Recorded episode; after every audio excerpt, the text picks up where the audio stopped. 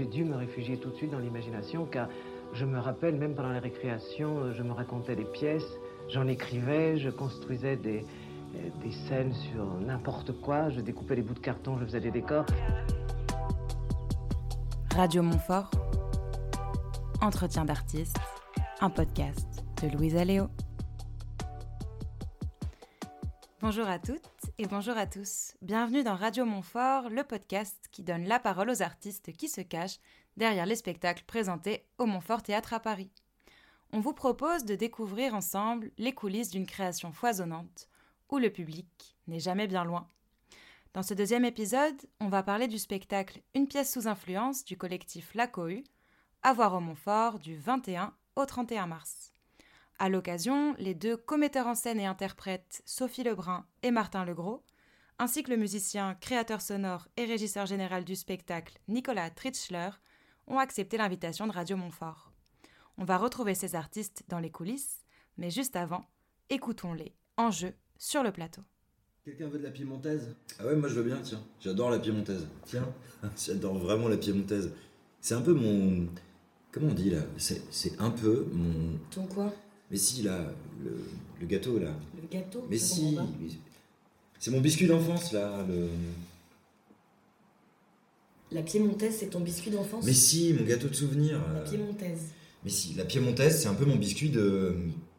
Ah Ta Madeleine de Proust. Oui, c'est ça C'est un peu ma Madeleine de Proust. Merci Mathias, la piémontaise, c'est un peu ma, ma Madeleine de Proust. Ça me rappelle mon enfance quoi.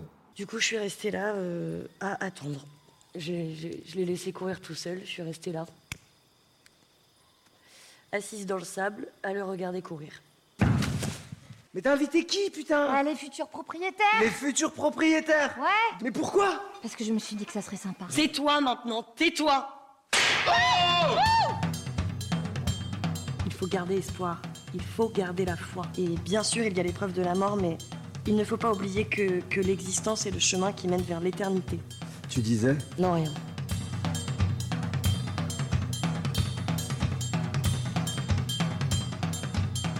Je suis en compagnie de Sophie Lebrun et Martin Legros, artistes associés à la Comédie de Caen, qui ont créé ensemble le collectif La Cohue en 2009. Bonjour à tous les deux. Bonjour. Bonjour. Vous êtes commetteur en scène et interprète aux côtés de Baptiste Legros, Inès Camezella et Nicolas Tritschler dans le spectacle Une pièce sous influence, dont on vient d'entendre un extrait.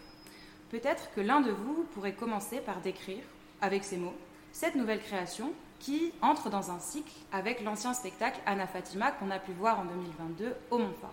Dans une pièce d'influence, on suit le personnage de Anna, en fait, qui est une, ancienne pianiste. euh, et, euh, et du coup, il se trouve que. C'est l'histoire d'un couple qui a, qui a perdu leur enfant il y a quelques années.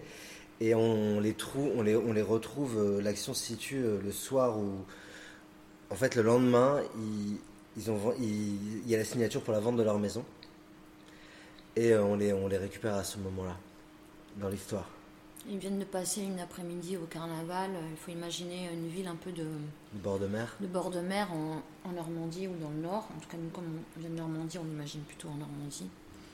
Comme une grande ville. Et euh, ils ont passé une après-midi assez euh, Mouvementé, quoi. mouvementée, quoi. Et puis euh, Anna, elle a invité les futurs propriétaires. Et euh, ils vont passer un peu la nuit ensemble. Et il y a quelque chose qui m'a marqué déjà en lisant le dossier de presse du spectacle, Ouais. parce que vous avez écrit une liste de mots qu'on retrouve dans la pièce, comme Batman, alcool, témoin de Jéhovah ou encore euh, carnaval. Et parmi tous ces mots, vous avez choisi d'entourer l'expression se sentir mal. Est-ce que c'est ça le centre de votre pièce sous influence, le fait de lutter avec soi-même quand on est pris dans une tornade d'émotions extrêmes? Est-ce que c'est ça que vous avez voulu mettre en lumière? Bah alors ça c'est un peu euh, c'est un des axes de notre travail de manière euh, générale, c'est-à-dire qu'on oscille beaucoup entre euh, la question de, l'humour quand même, une certaine légèreté, et aussi avec la, question du malaise. Quand on s'appuie beaucoup dans notre, dans notre théâtre sur euh, ça veut dire quoi créer un malaise social et qui est aussi un truc qui vient rebondir avec le truc de oui se sentir mal quoi. Et euh, mais en gros le centre de la pièce c'est quand même cette femme qui lutte quoi, qui lutte avec euh, qui lutte avec elle-même, qui lutte avec les conventions sociales et, euh, et qui lutte avec ses propres contradictions, qui lutte avec le monde en fait. Et on avait commencé aussi un, cycle sur euh, relation entre l'amour et la violence avec un ancien spectacle qui s'appelait Vertige de l'amour. Et donc il y avait déjà ces histoires de, relations, de couple, de, choses comme ça. Et, euh, et qui étaient un peu plus euh, disparates. Là, vraiment, on suit en effet euh, deux couples qui se confrontent dans, dans ce qu'ils voient du monde et comment, ouais, et comment ils essayent de, s'en sortir. Vous parlez aussi d'humour, comme si c'était le pendant de ce drame, enfin de, de, ce, de cette complexité qui est, qui est très triste et la dureté de la vie face à laquelle sont les personnages. Est-ce que l'humour est aussi l'esthétique du carnaval, le fait qu'il y ait un parterre de confettis sur le plateau? Ça vient comme un contrepoint inévitable aussi pour aborder de tels sujets. Euh, c'est aussi un discours, quoi. C'est pas parce qu'on a vécu un drame qu'on est devenu complètement mort, quoi. Ils sont vivants, en fait. C'est des survivants. Ils ont survécu à ça. Et ils survivent avec un certain panache, quoi. Et, euh, et, et beaucoup, beaucoup d'humour. Ils ont de l'humour entre eux. Et euh, l'humour qu'ils ont parle aussi de l'amour qu'ils portent encore l'un envers l'autre, quoi. Ils ont de l'humour aussi malgré eux. Du coup. Euh, ils sont malhabiles, ouais.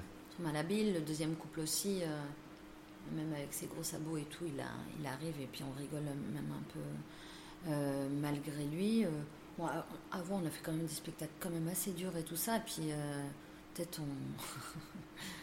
peut-être on, vieillit, peut-être on vieillit et puis on a envie de rire. On le passe autrement, j'ai l'impression.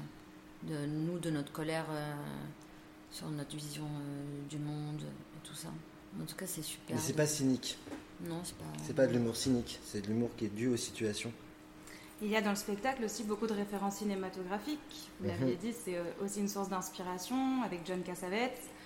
Et les rôles que vous incarnez, Anna et Mathias, s'amusent comme ça à se lancer des répliques de films qu'on peut dans le public euh, connaître. Pourquoi avoir donné cette place-là au cinéma Et est-ce que du coup c'est un des points de départ euh, pour l'écriture de la pièce? Non, c'est venu après. C'est venu pendant l'écriture.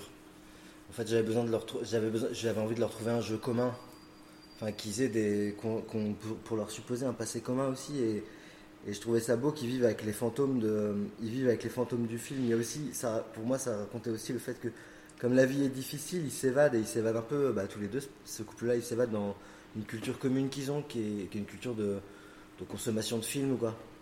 Euh, mais ce qui est drôle, c'est que ça va. Il y a autant des références de films qui sont des films un peu pointus, un télo, et il y a aussi des films complètement euh, des navets populaires aussi qui qu'ils ont entre eux, quoi. Mais ça, ça me permettait de. J'avais envie de raconter que c'est aussi un endroit où ils ils s'aiment dans toutes ces références-là, quoi. Je trouve ça drôle d'am- d'amener les fantômes d'autres films dans cette pièce-là.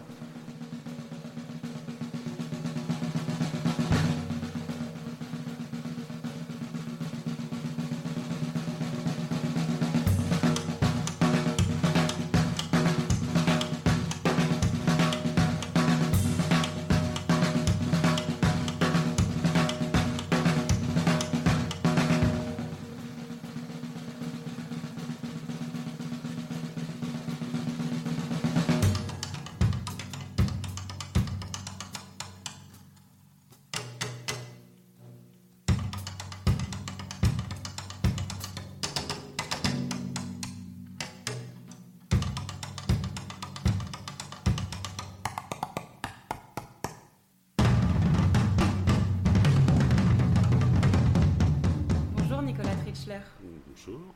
Vous êtes créateur sonore, batteur et régisseur général pour ce spectacle Une pièce sous influence. On vient d'écouter un extrait de batterie que vous jouez. Peut-être que vous pourriez commencer par nous parler de ces trois rôles et fonctions que vous endossez dans ce spectacle, c'est-à-dire création sonore, régie générale et musique live. La, la création sonore au sein de la cohue, c'est un rôle que je tiens depuis en gros la formation de la compagnie. D'ailleurs, j'ai toujours été le créateur sonore de, de, de la cohue pour toutes les pièces. Ça a pris plusieurs formes différentes. Euh, sur, les premiers spectacles, je faisais vraiment toute une, création que j'envoyais en direct, mais c'est-à-dire que les morceaux étaient déjà bien travaillés à la base et j'envoyais juste euh, des morceaux déjà finalisés. Et euh, là, sur cette pièce, je fais la, je, suis uniquement musicien, parce qu'en fait, sur toutes les pièces précé- précédentes, je faisais aussi tout le placement des micros, toute la sonorisation. Et là, sur celle-ci, on avait vraiment envie que je me dédie à la musique, sans, sans avoir d'autres tâches euh, euh, supplémentaires. Et la régie générale, c'est plus spécifique à un spectacle, c'est-à-dire que je- je- j'encadre les équipes techniques, euh, les plannings, la logistique euh, qui a trait à la technique. Mais ça fait qu'une fois que le montage est terminé, j'ai moins cette place de régisseur général et je peux me consacrer à la musique euh, vraiment plus. Quoi. Et la batterie, elle a un rôle particulier dans le spectacle parce que déjà elle l'ouvre, elle le Mhm. structure aussi d'une certaine façon puisqu'on passe du jeu des comédiens et comédiennes à des virgules musicales percussives, parfois joyeuses, qui rappellent l'univers du carnaval qu'on retrouve aussi sur scène. Comment est venue cette idée comme ça de faire dialoguer batterie et jeu théâtral? Alors ça fait très longtemps qu'on a cette idée-là euh, de, mettre une batterie sur scène, euh, pour plusieurs raisons. En fait, on, aime le côté euh, bah, percussif, le côté assez euh, puissant de la batterie. Après, on n'avait jamais vraiment trouvé le bon texte ou le bon, le bon format le, euh, d'un- spectacle pour mettre, euh, pour mettre ça en place. La batterie, c'est un, instrument qui qui, développe tout un imaginaire. Enfin, il y a, cet aspect percussif, il, est, euh, il peut être assez massif, il peut être assez. il y a un côté performatif aussi, parce que c'est un batteur sur scène. Bon, bien sûr, un pianiste, quand il joue, on peut se dire que c'est impressionnant, mais le, le- l'engagement du corps de la batterie souligne un autre aspect, un aspect plus de lutte, quoi. Et on avait envie de souligner cet aspect-là dans cette, euh, dans cette pièce. Donc c'est pour ça qu'on l'a mis en place. Après, euh, il fallait aussi articuler le texte euh, par rapport à la présence de la batterie, parce que c'est vrai qu'il y, a- ces virgules musicales, mais il y a des moments où je joue pendant les dialogues. avec des motifs très répétitifs. Là, l'idée de faire des motifs répétitifs, c'est qu'ils puissent être oubliés un peu, qu'on puisse se focaliser sur le, sur le texte. Et en fait, euh, l'idée d'avoir euh, cette espèce de tapis de batterie un peu tout le temps, ça fait que même si on arrive à l'oublier, au moment où il s'arrête, il met en exergue euh, des choses. Donc en fait, elle a, autant de, elle a autant sa place dans ses silences que dans son action. Et est-ce que vous diriez que la batterie, elle prend en charge aussi les tensions et les conflits de la narration, euh, ce qui se passe entre les personnages sur le plateau? C'est un peu son rôle, mais en fait, là, le but, c'était plus de me focaliser sur un personnage, le personnage d'Anna. Même si c'est pas réellement signifié euh, pendant, la, pendant la pièce, il n'y a rien qui nous l'indique concrètement, mais en tout cas, moi, c'est ce que je me raconte. Et nous, c'est ce qu'on se raconte.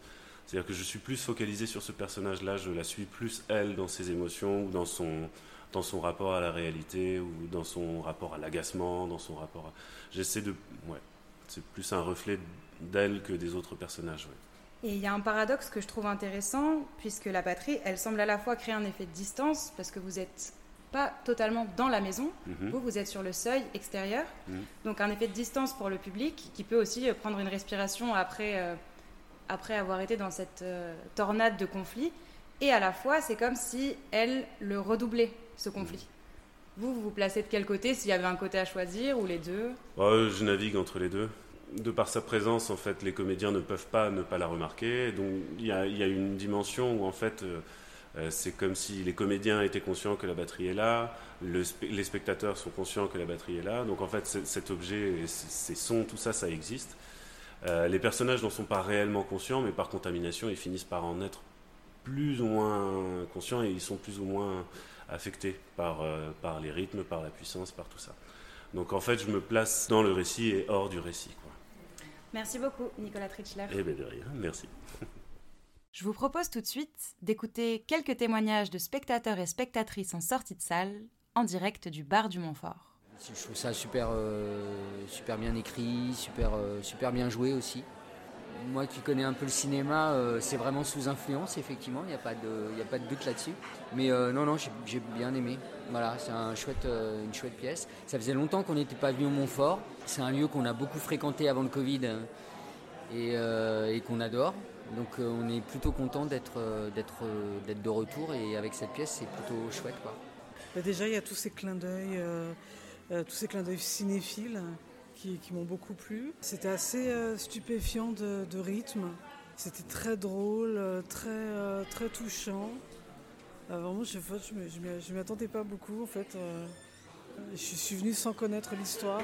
Je repars déjà premièrement avec un beau souvenir et j'en sais peut-être un peu plus sur le théâtre, je crois. Le décor euh, est super joli, ça donne vraiment une ambiance à la pièce et euh, personnellement je trouvais que c'était hyper bizarre, mais j'ai apprécié ce bizarre en fait. Il n'y avait pas forcément de plein d'intrigues en fait, c'était une espèce d'histoire euh, qui se, je sais pas, qui se passait avec des, des personnages, tout se jouait dans, dans les personnages. Très belle scénographie, enfin, la scène était très jolie donc on se laissait assez emporter facilement par les, par les dialogues.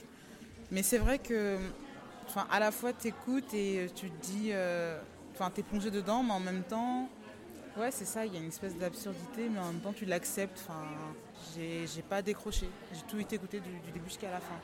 J'aime tout ce qui sort de l'ordinaire. C'est pour ça que je vais dans des théâtres comme celui-là. Un grand merci au collectif La Cohue d'avoir participé au podcast. Je vous rappelle que leur pièce sous influence est à retrouver dans la grande salle du Montfort du 21 au 31 mars. Vous pouvez dès à présent réserver vos places sur notre site internet. Merci à toutes, merci à tous et à très bientôt pour un nouvel épisode de Radio Montfort.